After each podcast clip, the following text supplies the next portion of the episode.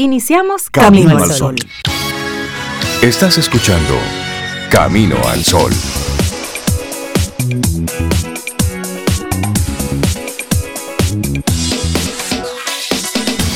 Buenos días si es de día.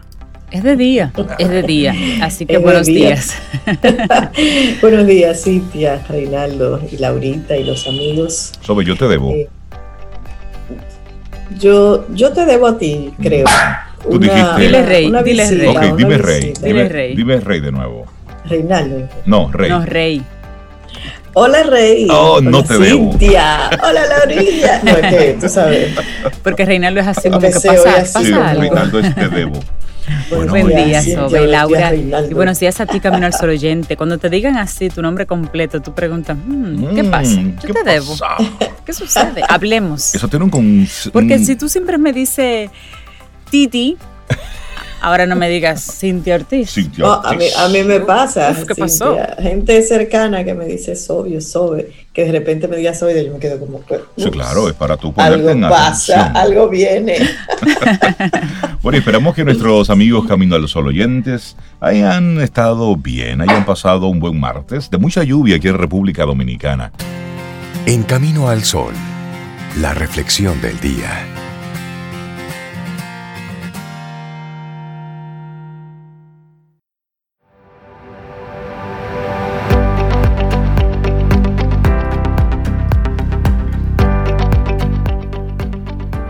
Las personas con hábitos de efectividad son las piedras angulares para formar organizaciones altamente efectivas.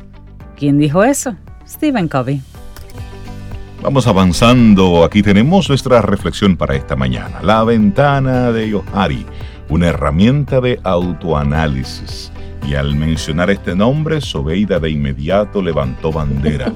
Al parecer ella conoce bien todo este concepto. Sí, lo había, lo había, lo había escuchado hace muchísimo, porque la ventana de Yohari es una herramienta que nos invita a, a conocer y a analizar a, a, los demás de una manera amena y constructiva. Es ideal para aplicar en grupos que se acaban de formar o que uno no tiene afianzado así algunos vínculos entre, entre ese grupo. Y bueno, fue creada por los psicólogos Joseph Luft y Harrington Ingham para facilitar el autoconocimiento y conocimiento mutuo y se emplea por lo general en dinámicas de grupo y en dinámicas de, de, autoayuda. Bueno, y esta herramienta es muy valorada en el mundo organizacional, ya que facilita el proceso de retroalimentación personal en un contexto grupal y también afianza los vínculos, como decía Sobe. La ventana de Yoari también suele darle grandes sorpresas a quienes participan de este ejercicio. Asimismo, estas herramientas define 16 tipos particulares de relaciones agrupados en cuatro grandes categorías. ¿Y en qué consiste? Rápidamente vamos a darte una idea. Bueno, la ventana de Yoari se llama así porque es la unión de las primeras letras de los nombres de sus creadores, ya lo decía Sobe, Joe por Joseph y Harry por Harry. Se basa en la existencia de cuatro áreas dentro de las relaciones interpersonales. Estas se forman a partir de dos grandes ejes, uno horizontal que corresponde al yo y uno entonces vertical que corresponde a los otros. Y así se forma un gráfico de cuadrantes. Cada uno de ellos representa un área del conocimiento de uno mismo en el marco de las relaciones. Dichas áreas son las siguientes. Primero, hay un área libre y esta área corresponde a aquello que cada persona conoce de sí misma y que también es conocido por los demás. O sea, lo que yo sé de mí, que Cintia, Rey y Laurita también conocen de mí. Y muestra la forma como nos damos a conocer a los otros y que estos también perciben a partir de lo que cada uno de nosotros expone a ellos. ¿Okay? Pero también hay un área oculta. yo también veo. Esa es buena. Ah, comprende aquello que cada quien conoce de sí mismo, pero que no le da a conocer a los demás de forma deliberada. O sea, yo sé de mí, pero yo no se lo digo a nadie ni dejo que nadie se dé cuenta. Es Exacto. posible que los otros lo capten a veces de manera indirecta, pero no por voluntad propia de cada persona. No claro. porque sí. Bueno, y también está esa área ciega. ciega. Este cuadrante corresponde a los aspectos que una persona desconoce de sí misma. Ni yo sé, pero que los demás sí conocen, o al menos perciben. por lo general comprende conductas de tipo inconsciente. Y luego está junto a la ciega, la desconocida. Y en esta área van aquellos elementos que desconocemos de nosotros mismos y que los demás también desconocen. Ajá. Y entonces, ¿cómo sabemos que está ahí? Ahí es. porque, ahí porque sí. ¿Dónde está, el, el Juan? Oh my God. Pero, ¿cómo, aplicar esto, Zoe? Es muy enriquecedor aplicar la, la ventana de Yogari en, en grupo de hecho, también puede ser aplicada a una sola persona o realizar el ejercicio en pareja, en familia, con los hijos, etc. Lo ideal es que el ejercicio se lleve a cabo con un mínimo de dos y un máximo de cinco personas. Y hay unos pasos para aplicar esta herramienta. Y el primero es, cada una de las personas que participan en el ejercicio debe tener un papel por integrante en el grupo. Así si son cuatro, cada persona debe tener cuatro papeles. Mm. Bueno, en cada papel, después de ahí, en cada papel se escribe el nombre de uno de los integrantes del grupo y se dibuja una ventana de Yohari. Y luego el integrante debe llenar cada cuadrante con los rasgos que considere adecuados. Así en el área libre escribirá los rasgos que se conocen de esa persona, en el área oculta, bueno, en el área de lo que se desconoce, y van escribiendo bueno, y el ejercicio termina precisamente haciendo la comparación entre lo que cada persona consignó en su dibujo y lo que los demás consignaron. Los rasgos que no encuadren en ninguna categoría se dejan en el área desconocida. Pero ¿cuáles son los tipos de relaciones de acuerdo, a, de acuerdo a esta ventana de Yohari, que no solo sirve para que te conozcas mejor y para que veas cómo te perciben los demás, sino que también te da información importante sobre el estilo de relación que tienes con otros. Mm. Entonces, ¿cuáles son los cuatro grandes tipos de relaciones? Te comparto la primera. Relaciones de área libre. Si la persona escribió muchos rasgos tuyos en el área libre y es mutuo, el vínculo se caracteriza por un buen conocimiento y autenticidad. y hay un segundo, y es de las relaciones de área oculta. Si hay mayor número de rasgos en el área oculta, significa que hay falta de conocimiento y quizás prevención en la relación. Bueno, y está en el área de área, las relaciones de área ciega, cuando hay mayor número de rasgos en el área ciega, es posible que exista tensión, conflicto o prejuicios. Es el tipo de vínculos más difíciles de llevar. Bueno, también esas relaciones de área oculta ciega. Si predominan rasgos en estas dos áreas, significa hay mucha observación mutua, pero poco conocimiento a la mm, vez. Yo te observo, tú me observas. Y lo más aconsejable es que al final cada uno saque sus propias conclusiones y las comparta con el grupo en una nueva sesión que se llevará a cabo una semana después. Así es que todos tendrán un motivo de reflexión. Lo interesante de este método es que es válido. Siempre que, que tú estás en un grupo, es bueno conocer eh, con quién estás relacionándote. Es bueno, es la forma más rápida de tu poder interactuar y esto funciona bien en equipos de trabajo. Sí, es un buen ejercicio para ese autoconocimiento y, conocer a los otros rápidamente. Y que, y que a veces tú piensas que tienes una característica, una forma de actuar X, pero el otro tal vez perciba, perciba todo lo contrario o no perciba eso que tú estás segura que tiene. Sí, Entonces eso le da a uno como el espejo, pero también la otra cara, la otra cara. Y la oportunidad de mejorar ciertas cosas. Siempre, exactamente. Bueno, y esto es lo que te compartimos hoy, la ventana Johari, una herramienta de autoanálisis. Esto fue escrito por Edith Sánchez y te lo compartimos aquí en Camino al Sol. Hacemos ahora una pausa para comerciales. En breve, cuando retornemos, tendremos una conversación bien interesante con el doctor Franklin Robles, cirujano general, para hablar sobre cirugía segura en tiempos de COVID. Si es que quédate con nosotros, regresamos en breve. Escríbenos 849-785-1110. Es nuestro número de WhatsApp. Camino al camino, al camino al sol.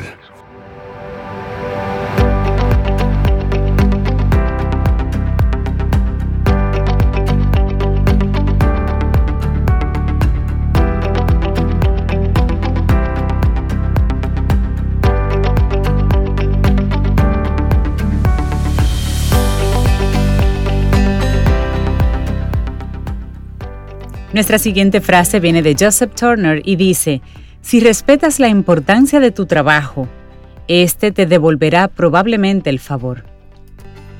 Vamos avanzando en este camino al sol y motivo de muchísima alegría poder conversar en esta mañana con el doctor Franklin Robles. Él es cirujano general y estaremos hablando sobre la cirugía segura en tiempos de COVID. Doctor Franklin Robles, buenos días. Bienvenido a Camino al Sol. ¿Cómo está? Buen día, doctor. Muy buenos días. Gracias por la invitación. Deseando que toda la audiencia y ustedes tengan un bendecido día. Amén. Gracias. Para usted también. Gracias. Doctor, y en este año 2020, ¿qué ha sucedido de todo? Muchas de las salas de espera de pacientes con otro tipo de dolencia que no sea COVID, bueno, pues han estado ausentes en gran parte del año. Personas que tenían algún tipo de condición, pues han ido retrasando algunos procesos por temor a contagiarse con, con el COVID, a estar expuestos en lugares donde pudiera correr riesgo su vida. ¿Cuál es la realidad de, todos esos procesos que la gente sabe que tiene que hacerse, pero lo sigue postergando por temor a contagiarse? Mira, lo que acabas de decir es un resumen de todo lo que iba a conversar en esta mañana. ¡Ah, caramba! no, doctor. En tu, pregunta, en tu pregunta está resumido todo. Fíjate, es una realidad. La pandemia es una realidad y hemos tenido que aprender a vivir con ella. En nuestro mundo, nuestro mundo, nuestro entorno, tal y como lo conocíamos, obviamente que cambió. Yo siempre eh, le comento a mis pacientes cuando llegan, mira, tú sabes que me gusta ponerme de pie, darte un abrazo, eh, darte cariño en el momento en el que llegas hacia mí, porque vienes con una dolencia Ningún paciente viene al médico a saludarlo, nadie. El que llega a una emergencia o llega a un hospital o llega a una consulta tiene una dolencia. Entonces, cuando tú los saludas y les das cariño, entras en una empatía inmediata con ellos. Pero ya eso cambió, ya no podemos hacerlo, ya no podemos, el contacto físico cambió. Y es verdad, mira, esto es un reto, no solamente para la medicina pública, sino también para la medicina privada. El, hemos tenido que adoptar nuevos protocolos, nuevos circuitos, hemos tenido que cambiar, magnificar nuestras, todas las que han sido nuestras medidas preventivas de otra hora, hemos tenido que magnificarlas, magnificarlas a un nivel exponencial. Fíjate, los pilares básicos de la medicina para todas aquellas personas que, que estudiantes de medicina, médicos que nos están escuchando, ustedes mismos que son, que estoy completamente seguro que ya lo han leído, han estudiado sobre esto, los pilares básicos de la medicina son la prevención, la curación y la rehabilitación. Estos tres pilares, el COVID, la pandemia por SARS, CoV, nos ha hecho magnificarlo, nos ha hecho trabajar en ellos. Y como tú dices, más de un paciente ha visto agravada su situación médica por temor a acudir a una clínica porque existe la creencia de que todos los pacientes están en los centros médicos ahora mismo tienen COVID y no es así. Fíjate, nosotros, para hablar de cirugía segura en, un tipo de, en un tiempo de pandemia, tenemos que enfocar dos aspectos. Primer aspecto, el aspecto paciente. Segundo aspecto, el aspecto entorno. Okay. Hay una palabra francesa que se llama triaje, triage, que significa selección. La selección obviamente nosotros la utilizamos, la selección siempre fue utilizada básicamente en los pacientes traumatizados, en los traumas, en los grandes accidentes, en, en los grandes desastres. Es un momento en el cual tú tienes que elegir qué paciente, tienes que jugar a ser Dios, tienes que elegir qué paciente se salva y qué paciente no se salva. Entonces, en ese paciente que tiene posibilidad de salvarse, tú tenías que invertir los recursos. Entonces, se llama triaje. Bueno, pues nosotros hemos, ese es uno de los puntos que hemos fortalecido en esta pandemia el triaje. explico. Vamos a comenzar por el paciente electivo. Electivo. Es el paciente que, tiene, que se tiene que operar. Es un paciente que tiene un problema de vesícula, es un paciente que tiene un problema de reflujo gastroesofágico, es un, es un paciente que tiene una hernia, es un paciente que tiene que hacerse un procedimiento ginecológico, es una paciente que, tiene un, hay que diagnosticarle una posible endometriosis, es una paciente que tiene un problemas ováricos, o sea, en muchas condiciones muchas condiciones electivas que hay que seguirlas trabajando. Entonces, cuando un paciente nos llega a nosotros para un procedimiento electivo, vamos a comenzar desde el primer punto. La gente dice, yo no quiero ir donde el médico, donde fulano de tal, no quiero ir donde Franklin Roberts porque la sala de espera está llena. Exacto. Ya eso no, ya no hacemos eso. O sea, el otro día me preguntaba un paciente que por qué las citas se habían alargado tanto. Y es porque, porque tenemos que comenzar a disminuir la cantidad de pacientes en sala de espera. Claro. Tenemos que comenzar a disminuir esa cantidad de pacientes para tratar de evitar disminuir, disminuir el riesgo de contagio o de enfermedades nosocomiales.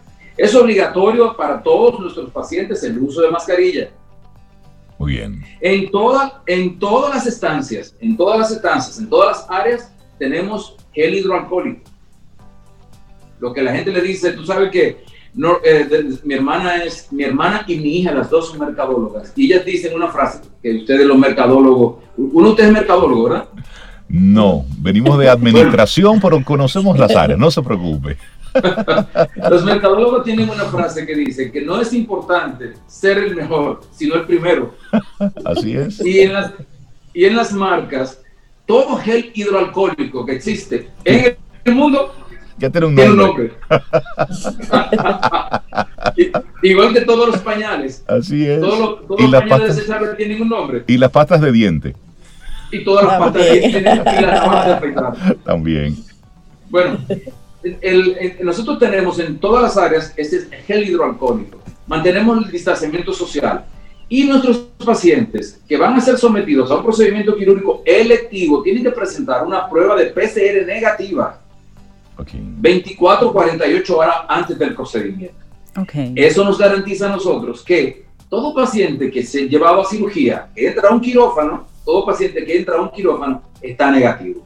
O sea, esa es la, esa es la parte que, nos, que el paciente dice, bueno, yo estoy seguro que me están operando, en el caso propio y donde estoy ahora mismo, en Clínica Abreu, me van a operar en Clínica Abreu, pero yo sé que todo paciente que entra a ese quirófano está negativo. Porque si estuviera positivo y es una cirugía electiva, pues lo posponemos hasta que tengamos una prueba de PCR negativa ya repetida en otras ocasiones.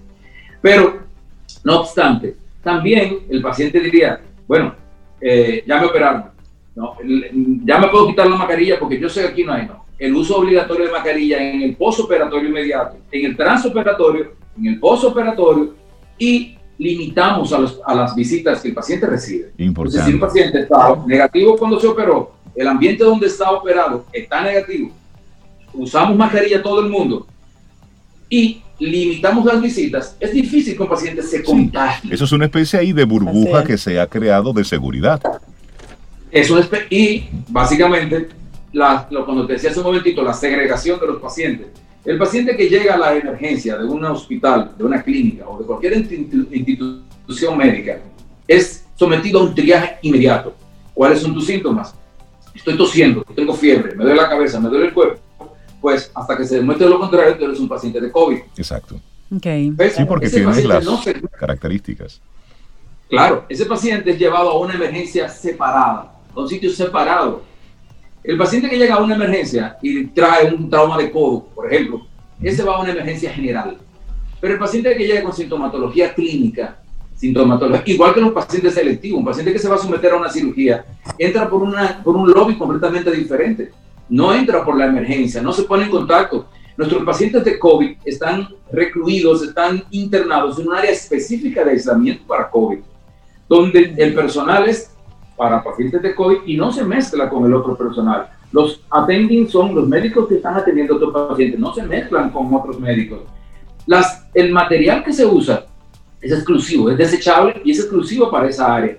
Y esa área está provista de las facilidades para llevar a cabo procedimientos quirúrgicos en esos pacientes de COVID. O sea, cuando el paciente electivo, electivo puede tener la seguridad de que nosotros hemos tratado de disminuir el riesgo de una contaminación cruzada en más de un 90%. Doctor, una pregunta. Qué bueno. En su experiencia, ¿cuáles han sido los casos, las dolencias que la gente más ha postergado en nuestro país?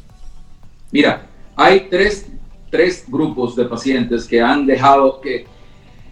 Mi, yo tuve la suerte, mi generación, yo estudié medicina en la Universidad Nacional Pedro Enrique Sureña, en la UFU en el momento en el que los profesores, más que profesores, eran maestros y eran filósofos. Yo tuve la, yo tuve la, la, la, dicha de, de, recibir docencia del doctor Mariano Lebrón Sabiñón.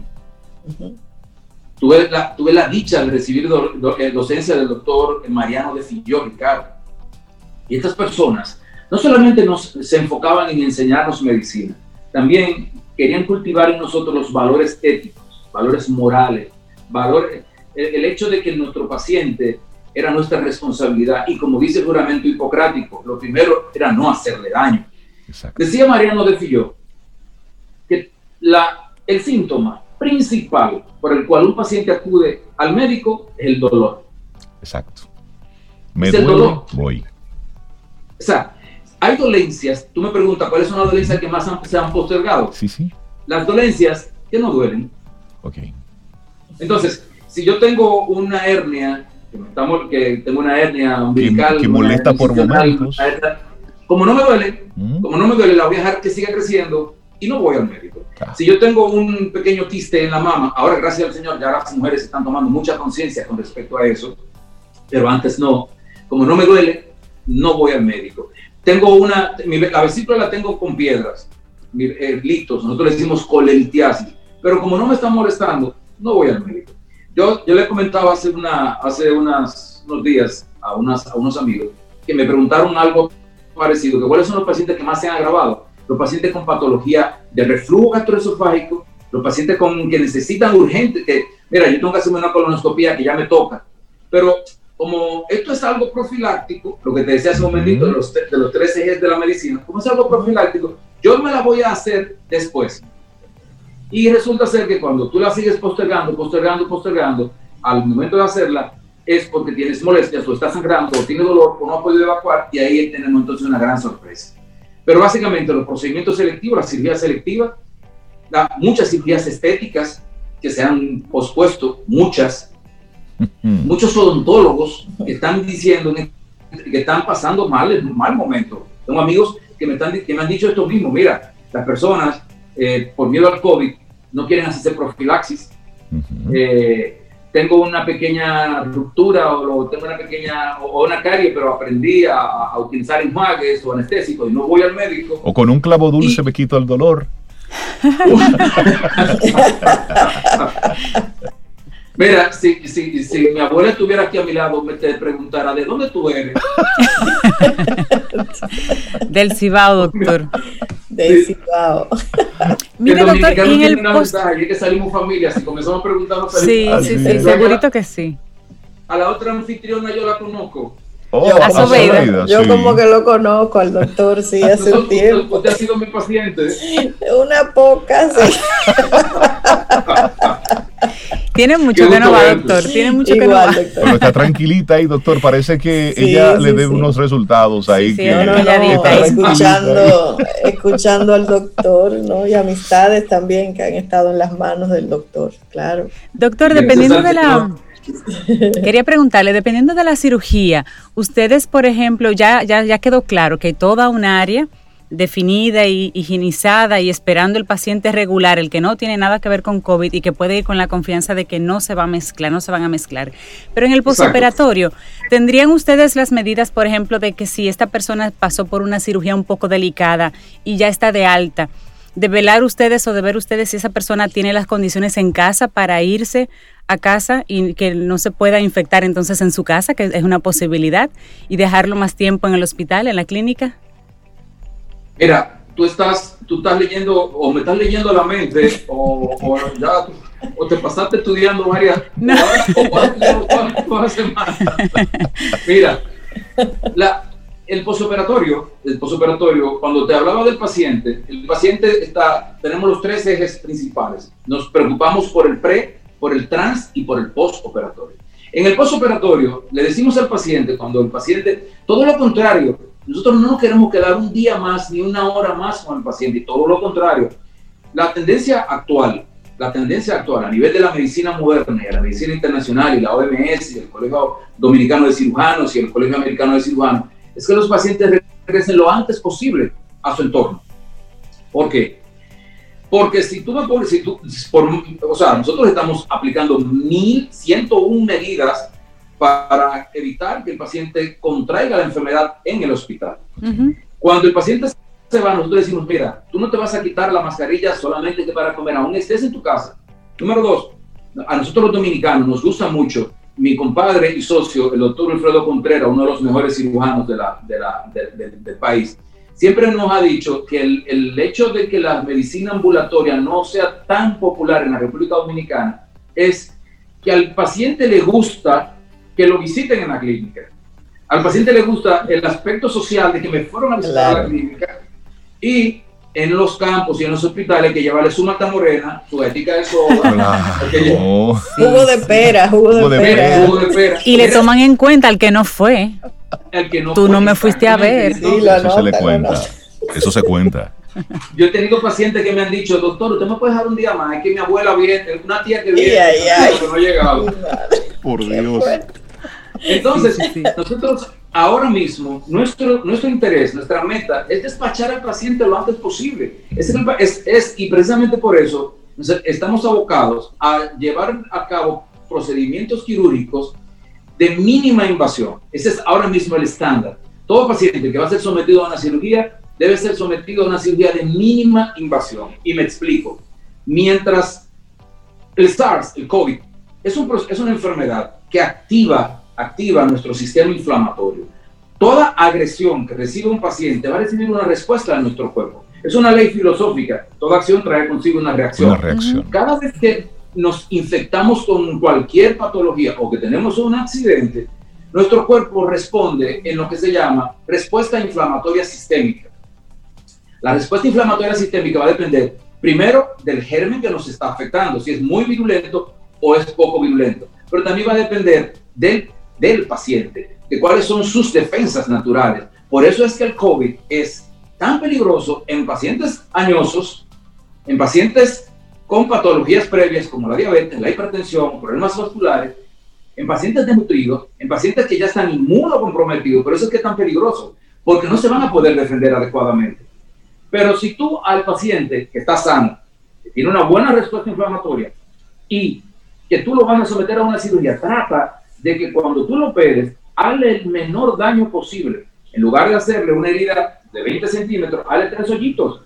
Y esos tres hoyitos, o sea, es lo que se llama cirugía laparoscópica, que es la parte en la que yo trabajo básicamente, es lo, es lo de llevar a cabo cirugías grandes a través de orificios pequeños. O sea, nosotros hacemos cualquier procedimiento. Aquí en la unidad de cirugía laparoscópica avanzada que tengo el, el, honor de, ser el director ejecutivo.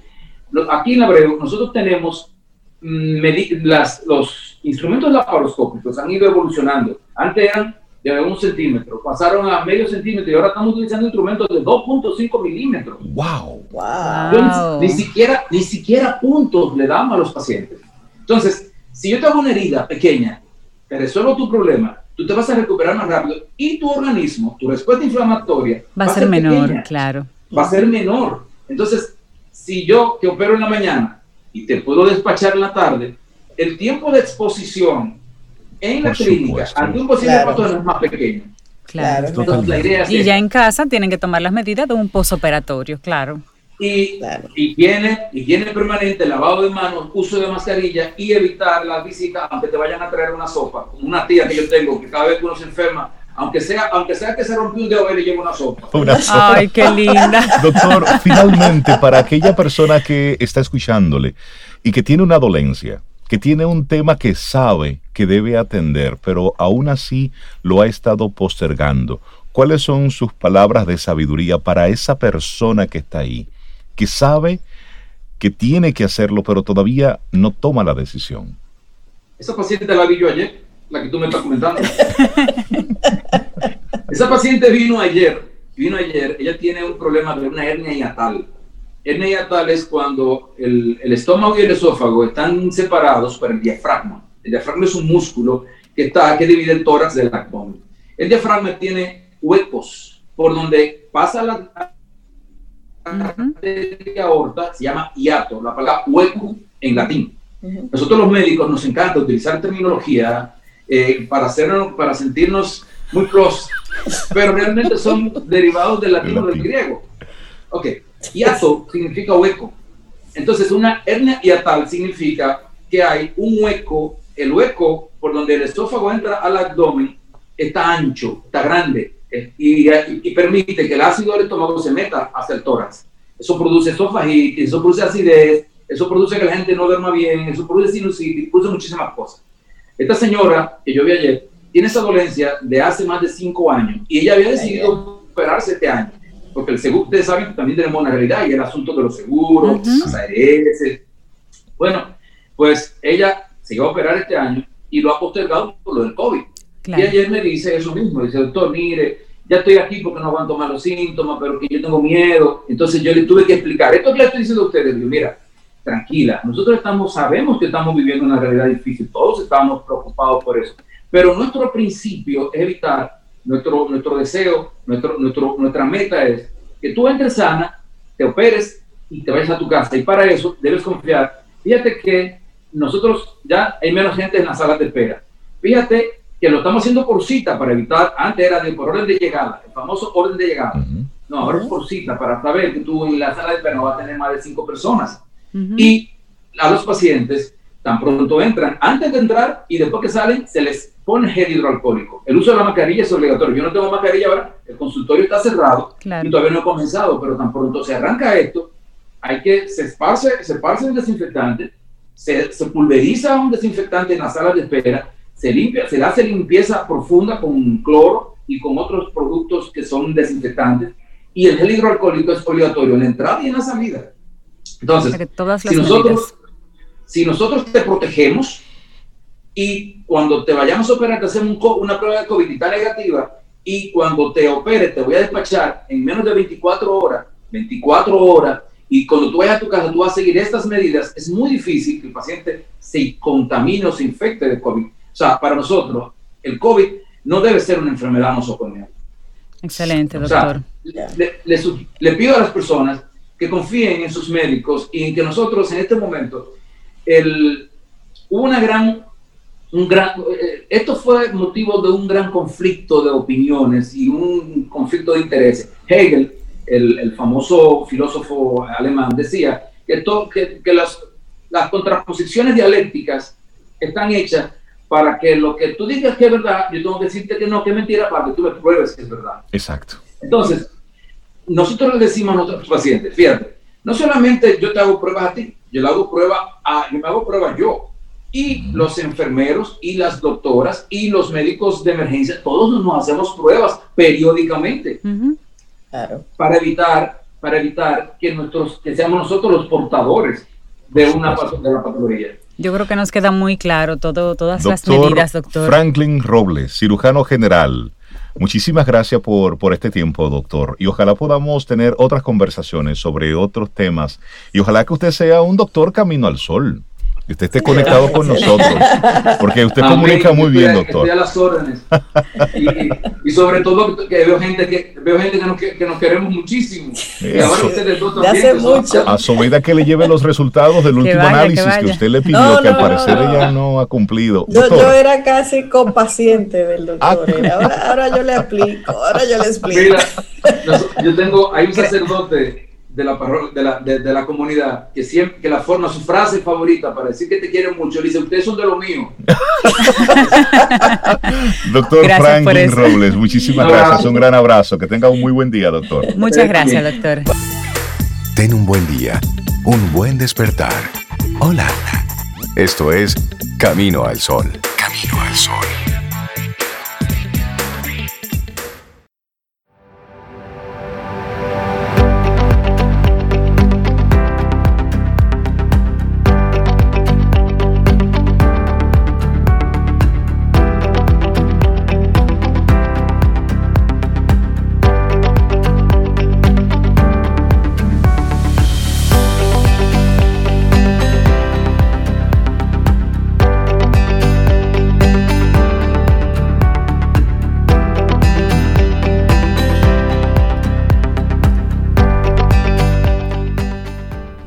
Y la siguiente frase nos permite darle la bienvenida a nuestra colaboradora. Dice Stephen King que la preparación adecuada evita el bajo rendimiento. Vamos avanzando en este Camino al Sol, miércoles, mitad de semana. Estamos a 4 de noviembre y mientras conversamos con todos nuestros colaboradores especiales, también le estamos dando seguimiento a las elecciones en los Estados Unidos con los resultados. Bueno, esperamos tenerle información más actualizada antes de concluir. Por lo pronto, darle los buenos días, la bienvenida a Caril Taveras de Ideox Buenos días, Karil, ¿cómo estás? Hola, mis amigos. Bueno, yo estoy en Navidad ya. ¿Qué, qué? Ya yo estoy en Navidad. Ya tú pusiste arbolitos y todo estoy poniendo arbolito, eh, bombillitos. Esta mañana tempranito arreglé mi mesa del comedor. Así que bueno, tienen que venir. Pónganse su mascarilla y vengan. Bueno, ah, bueno. mira, en mi mesa del comedor yo tengo mi arbolito y las lucecitas todo ahí puesto. Para, para Aquí se va a poner en los próximos días, porque ya la niña de la casa está pidiendo sí, ella, ella pidió ayer. Lo bueno es que ella lo pide y ella lo pone. Sí, eso es, una, eso es una ventaja. Sí, sí, eso es una ventaja competitiva. Pero lo ponemos con ella. Hay que, salir de la modorra del 2020, ya. Yo quería celebrar el 31 de diciembre como en agosto. Entonces, esa es, a lo mejor es ese uno de tus ingredientes de una transformación cultural de éxito. Es así, Reinaldo sí, sí, y todos nuestros Camino al Sol oyentes. En el día de hoy vamos a estar hablando de cómo luce una cultura de éxito, porque ustedes saben que a mí me encantan los temas de transformación digital y que yo estoy muy metida en ese tema porque es urgente resolver eso. ya no es sugerencia, ¿no? Es un punto pendiente para muchos directivos. Entonces, muchas de las personas creen que iniciar transformación digital tiene que ver con herramientas. La verdad es que nada que ver. Es más un proyecto de gestión del cambio que inicia con una transformación cultural, porque al final quienes hacen posible que cualquier proceso de transformación se instale y sea efectivo en las organizaciones son los asociados, son los que viven el día a día de la organización. Y comenzamos hablando qué es cultura, porque hay personas que nos dicen, no, no, pero es que en mi, en mi empresa no hay una cultura. Miren, sepámoslo o no, todas las organizaciones donde hay dos o más personas hay una cultura implantada. Es más, si tu organización, Cintia, eres tú y Tommy, ahí hay una cultura, porque tú sacas a Tommy a la misma hora, haces las mismas cosas. Una cultura muy chula que tengo yo con Tommy. Una cultura chulísima. Una, cultura de amor y cariño. una cultura de, cuidado. Una cultura de lengua y, la, y, la, y la micoles, por así decirlo. Entonces, ¿qué es cultura? Miren, vamos a dar tres definiciones que nos encanta compartir. La primera dice, son valores, formas de trabajar, formas de comportarse, ritos, rituales y una manera de hacer compartida. Eso nos lo dice Fons Tropenars. Otra nos lo dice Bauer, el director de McKinsey, y dice, es el modo como hacemos las cosas por aquí, simple, directa. Y una que nos gusta mucho, que es de San Ignacio de Loyola, el fundador de los jesuitas, dice, es el modo de nuestro proceder. Así que no importa si sabemos, si la estamos alimentando, hay una cultura implantada en toda organización o en todo espacio laboral. Entonces, ¿cómo lucen los pilares de una organización para poder darle vida a una cultura? Bueno, tenemos que tener claridad de quiénes somos, de dónde venimos, hacia dónde vamos, una visión para que sea un faro que nos guíe hacia donde nos queremos posicionar como organización. Y por supuesto, y esta es la parte más importante, de los ingredientes de una cultura es los valores que se viven, porque son el reflejo de la personalidad y de lo que día a día pasa en una organización. Me gustaría compartir con ustedes un ejemplo. Yo les voy a hacer algunas afirmaciones y ustedes van a pensar de qué cultura estará hablando Caril. Y eso mismo invitamos a nuestros Camino al Sol oyentes. Vamos a hacer un pequeño juego aquí. Okay. Número uno, esta organización se ha transformado al ritmo de la necesidad de sus principales stakeholders.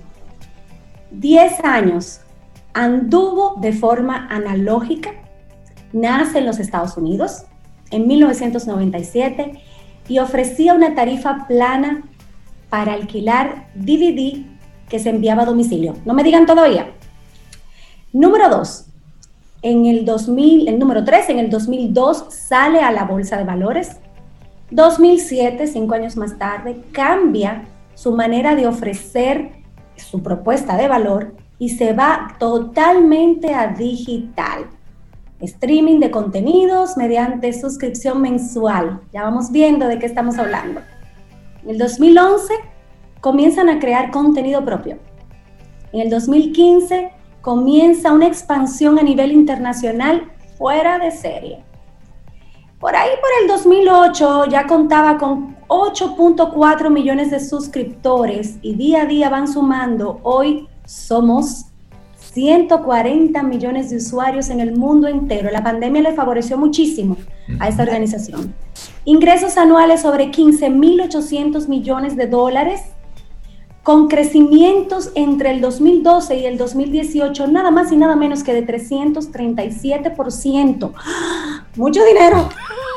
Y el 44% de esos ingresos proviene de la venta de contenido original. ¿De qué compañía estamos hablando? Oh. De la próxima compañía en la que vamos a invertir. Eso es Netflix. Netflix. Netflix. Eso es Netflix. ¿Y por qué traemos este ejemplo puntualmente? Porque nos encanta contar que no hay que ser un nativo digital, y lo hablamos, Cintia, en la última intervención, sí. para, para poder ser exitoso en este modelo de transformación digital. Lo que tenemos es que asegurar que nosotros tenemos la visión en el lugar correcto, que estamos anteponiéndonos, somos creadores de tendencias y tenemos una organización completamente montada en la visión, porque nuestros principales stakeholders siempre van a ser los clientes internos y son los que nos van a traer toda esa eh, información vital para entender hacia dónde nos debemos mover y sobre todo tener esa mentalidad de pivot que tienen las startups. El pivot es en el básquet, ese jugador que cambia el juego con tan solo poderse mover dentro de la, dentro de la cancha. Pues esta misma mentalidad tenemos que implementarla y la mejor manera de hacerlo es a través de la cultura. Entonces, la, la, pregunta siguiente sería, ¿y la cultura se puede cambiar? La cultura siempre se puede cambiar porque como son hábitos y es una forma de hacer las cosas, si el líder lo comienza a vivir y lo comienza a poner en, en marcha en la organización, la organización se comienza a mover. Ese cambio, perdona que te interrumpa, ese cambio puede hacerse sin mover las fichas, porque para muchas empresas, por ejemplo, es como, bueno, si yo voy a, necesitar una transformación, necesito cambiar la cultura, necesito mover dos o tres fichas eh, claves muy arraigadas a la cultura anterior para poder tener un cambio de cultura y traer al, a, la mesa fichas nuevas que me permitan el cambio. A personas, personas, personas. Me refiero, me refiero, a talento, ah, correcto. La cultura a veces está tan arraigada y uno puede en las empresas a veces identificar una que otra persona que es como el, el, epíteto de esa cultura en particular que la hace inamovible, que tú dices, bueno, si yo muevo a esta persona, de repente introduzco un talento nuevo, puede moverse la cultura más fácilmente. O, esa es mi pregunta, o podemos hacer el cambio de cultura dejando a todas las personas, a todo el equipo humano intacto. Mira, esa pregunta me la hicieron anoche en una conferencia eh, bastante interesante que tuvimos en el día de ayer y la realidad es que voy a, voy a responder, eh, como siempre, apegada a nuestros valores. Eh, y, somos creyentes de que todo ser humano tiene la oportunidad de transformarse. Es un tema de actitud.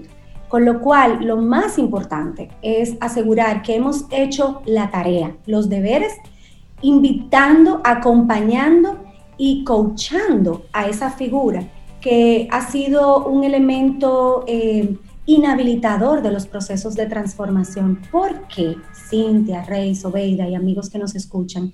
Porque todo proceso de transformación es un proyecto de gestión del cambio. Y para gestionar el cambio tenemos que, por encima de todo, tener muy claro que el cambio es emocional. A ninguno nos gusta que nos muevan el piso, con lo cual si nos sacan de nuestra zona de confort, nos podemos sentir como pez fuera del agua. ¿Qué significa esto cuando estamos en posiciones de liderazgo? que creemos que podemos mantener el status quo porque aquí el jefe soy yo, porque yo mando, porque yo tengo una posición de poder y porque esto, esto cambia cuando yo lo diga. La realidad es que el mundo cambió y que ya vemos que es imposible estar estáticos. Entonces, puntualmente a tu, a tu pregunta, Cintia, la invitación siempre es a que intentemos por todos los medios y con evidencias posibles abordar un proyecto de gestión del cambio con nuestras personas internamente, porque quien lo abraza y es transformado va a ser el, advocate, el, el principal promotor de esa nueva cultura que se ha implantado en la organización.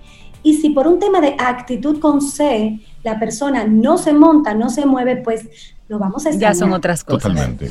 Y una, una, tengo, me queda una curiosidad, Caril. Eh, normalmente uno piensa que esa transformación digital debe comenzar por TI primero, es el primer, la primera idea, o por gestión de humana o gestión de personas. Marketing o marketing. O, por mercadeo, exactamente. En la práctica y lo real, ¿dónde es que debe iniciar ese proceso en una institución del tipo que sea? Aquí, Sobeida, en la mente. Sí, pero en la mente de quién? En la mente de, cada uno de los líderes de la organización. Hay que mm. modelar el cambio. El liderazgo tiene que ah. comprender que tiene una urgencia y se llama digitalizar su mente. Nosotros, este, exactamente, para digitalizar la mente, nosotros compartimos en nuestro blog recientemente cinco áreas y 21 competencias digitales. Son súper simples que cada persona que quiere realmente entender cómo puedo yo abordar este proceso de transformación de mi mente, porque si no, me van a extrañar, en la organización definitivamente me van a extrañar, me van a echar de menos. Este, puede implementar en el día a día hasta que el directivo no cambie su mente. Y ese es el área de conquista más importante para toda empresa que necesita montarse en el tren de la digitalización. La mente para cambiar la cultura, para impactar los procesos, trabajar una estrategia cliente céntrica y por último, y muy lejos, las herramientas. Porque las herramientas tienen que servir a un propósito y el propósito, para que no se encuentre, que sabemos lo que vamos a implementar. Las empresas que han comenzado con las herramientas están frustradas porque han gastado mucho dinero, porque han perdido buenos talentos. No avanzan. Y no avanzan. Es que no se trata de martillo, se trata de cómo usar ese martillo. Exactamente. Y eso es tan difícil de entender a veces, que la herramienta va casi lo último, apoyando un proceso. Pero se está entendiendo ahora un poco más, ¿verdad, Caril? Porque antes las empresas, sí, las empresas antes iban directo a la tecnología y como dice Caril, la gente se está deteniendo ahora a transformar a la gente primero. Sí, grandes inversiones en, en recursos tecnológicos, pero luego el uso que le daban era tal cual como lo hacían antes les pido que me permitan hablar aquí de, un tema que no era parte, pero que, creo que aporta mucho. Nosotros estamos inmersos eh, juntos, junto con el INTEC desde IDEOX en una cruzada. Y esa cruzada básicamente está promoviendo que los directivos de la República Dominicana puedan comprender cuál es ese orden lógico y coherente y el que les va a dar las herramientas verdaderas para transformar su organización Cerramos un primer programa con un grupo de directivos fuera de serie. Eh, vimos que se agitó el piso. Eh, nos han presentado sus proyectos de transformación digital porque es parte de, la propuesta de valor eh, nuestra y hemos visto que han incorporado ciertamente estos conocimientos. Acabamos de iniciar con el segundo grupo, un grupo impresionante. Nos encanta la dinámica que se ha montado y el network que se está creando. ¿Qué nos dice eso? Que estamos trayendo a estas aulas virtuales, a esos disruptores conceptuales que se están instalando en sus organizaciones y espacios de trabajo y con sus amigos y uno a uno estamos impulsando esta transformación desde la perspectiva correcta. Por eso es muy importante que cuando nuestros amigos estén buscando algún tipo de programa para entender mejor cómo abordar este cambio, puedan entender la propuesta. Si, si el contenido está solamente orientado a las herramientas o si está orientado al Big Data o si está orientado a la estrategia cliente céntrica, porque entonces está mirando una de las áreas y no está mirando la propuesta completa y holística. Pero es definitivo que hay que formarse, que hay que traer herramientas a esa caja de herramientas, porque nuestro país está bajo ataque desde la perspectiva de, otras, de otros mercados que andan buscando dónde pescar en sus océanos azules. Y la sostenibilidad de nuestro país depende de que nuestras organizaciones y nuestros empresarios comprendan esta urgencia. Caril Taveras de Ideox, la gente para conectar contigo, para seguir todos estos contenidos que sabemos que cada tema que tú nos compartes, bueno, pues luego tú los amplías en tu propios, en tus propios portales. ¿Cómo conectamos contigo? Bueno, nos, pueden contactar en nuestra página web www.ideox.net o en nuestras redes sociales, en Instagram pueden conectar también con nosotros, arroba ideox underscore. Caril, que tengas un día preciosísimo y gracias por compartirnos este tema para, para seguir moviendo el piso a todos aquellos que todavía se resisten, que solamente tienen en su cabeza que esto pasará, no se preocupen que ya volveremos. Pues miren. Sentado ahí esperando que pase. Una silla no, y estamos en, los va a llevar la ola, Rey. En este proceso de, marca país que, en el que estamos inmersos, si cada organización mejora como conjunto también y, esa es la apuesta, Vamos a hablar de ese tema en un próximo programa. Excelente. Es un tema interesante. No vamos a hablar de lo que está eh, ahora mismo en boga. Vamos a hablar de cómo debería lucir nuestra propuesta claro. de marca. ¿Y qué es Desde la una perspectiva marca estratégica. claro que sí, claro que sí. Ese es el siguiente tema, Cari. Ahí está. Que tengas un muy buen día. Gracias. un abrazo. Los quiero. Igual. Buen día, Caril. Que sigas bien. Ten un buen día.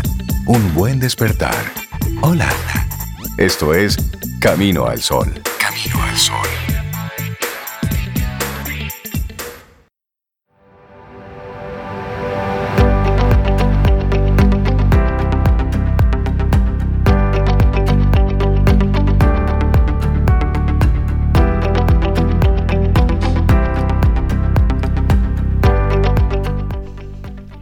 La confianza es preparación. Todo lo demás está más allá de tu control. Richard Klein. Ay, sí, y lo que tú puedes controlar, bueno, pues mm. usted pone su esfuerzo. Ahora, lo que usted no puede controlar, usted lo suelta. Al universo. Y lo suelta al universo y pregunta, óyeme, ¿quién sabe de ella? Pero lo que tú Busca la ayuda de alguien. Prepárate. prepárate. Y hablando de preparación, nosotros estamos muy contentos en Camino al Sol y le damos los buenos días, la bienvenida a Monique, nosotros la conocemos como Mónica. Es un Monique, Mónica, Monique, e-, pero dile su nombre completo. Mónica Sagués Bermúdez, ah. fundadora y CEO de RD, Casting. Hola, Monique. mucha gente la reconoce. Sí, claro, ya la conoce mucha gente. Hola, Mónica, ¿cómo estás? Buenos días, feliz de estar aquí con ustedes.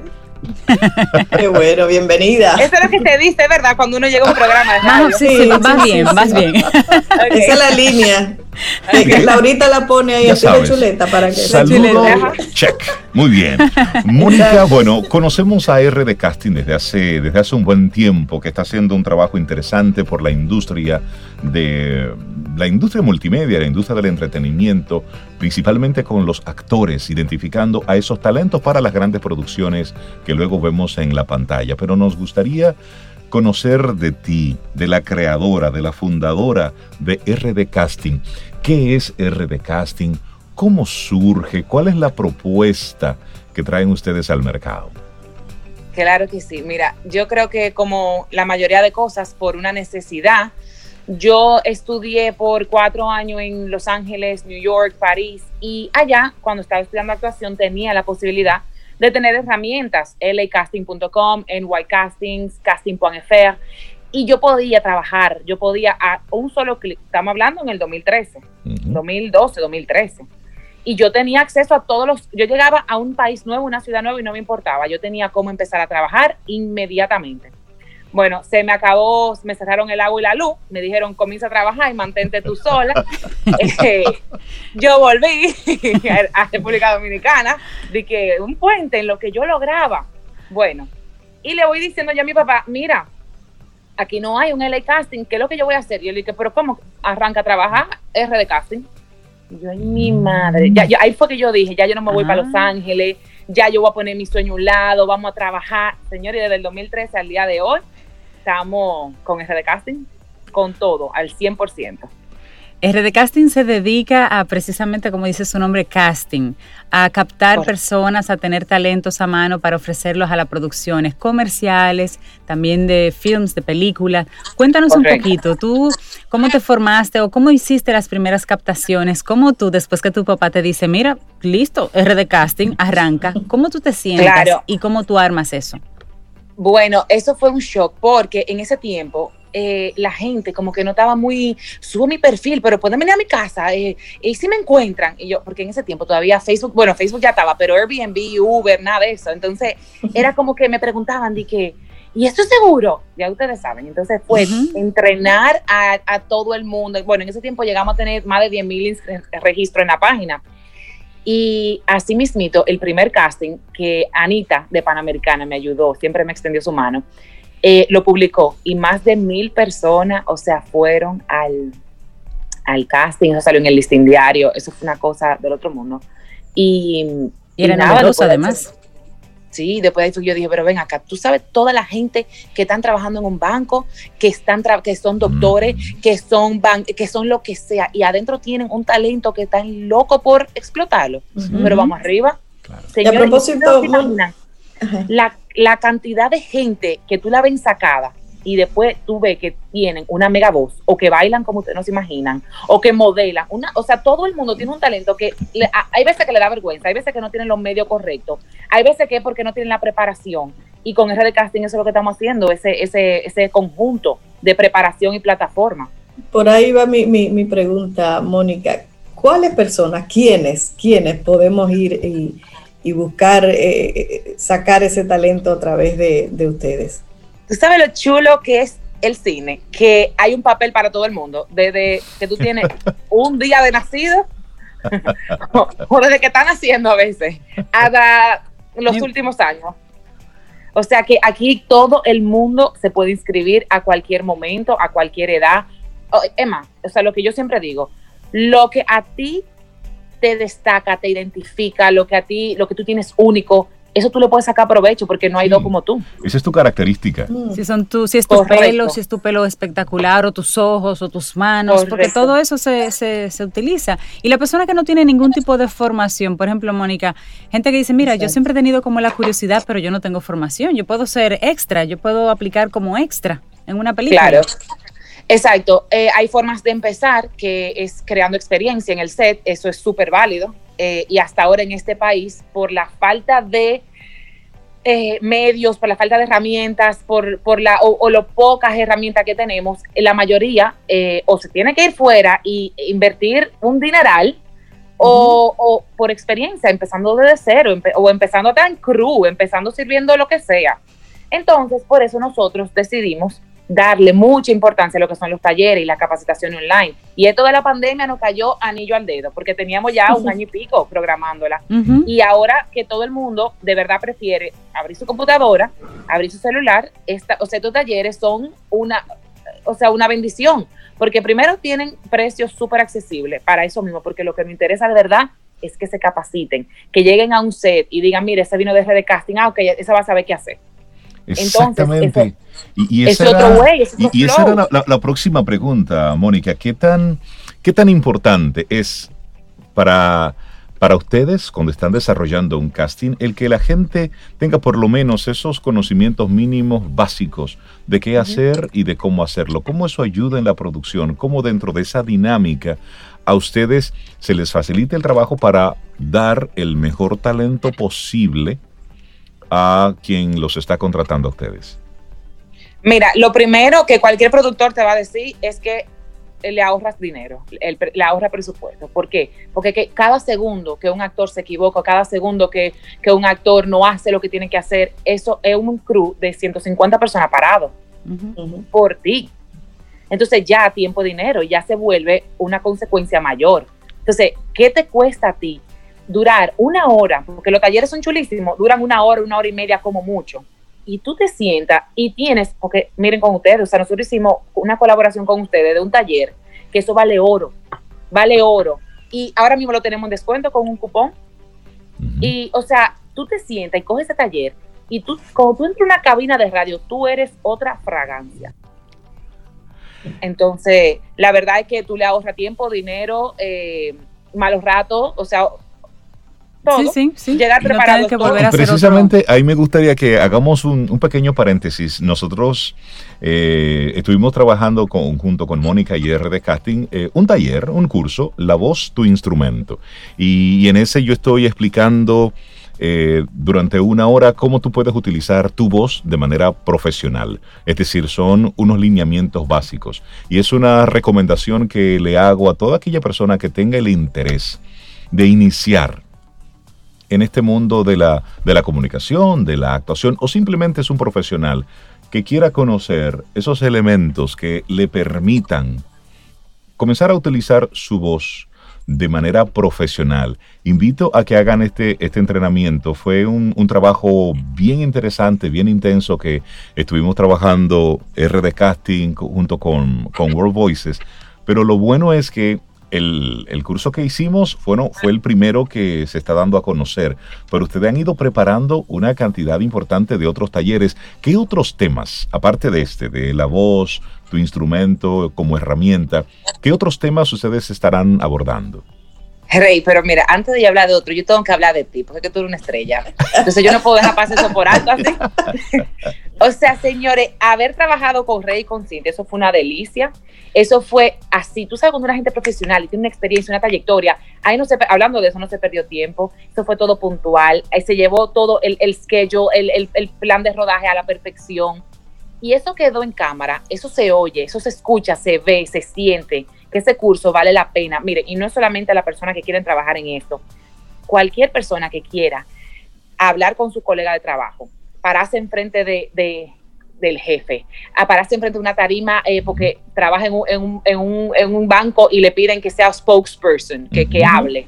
Lo que sea, pero para tú poder hablar con confianza, hablar teniendo una respiración que te permita sentirte agradable. Mírenme a mí, señores, ¿ustedes creen que yo hubiera venido a este programa de radio tan tranquila? Yo me tiré mi taller.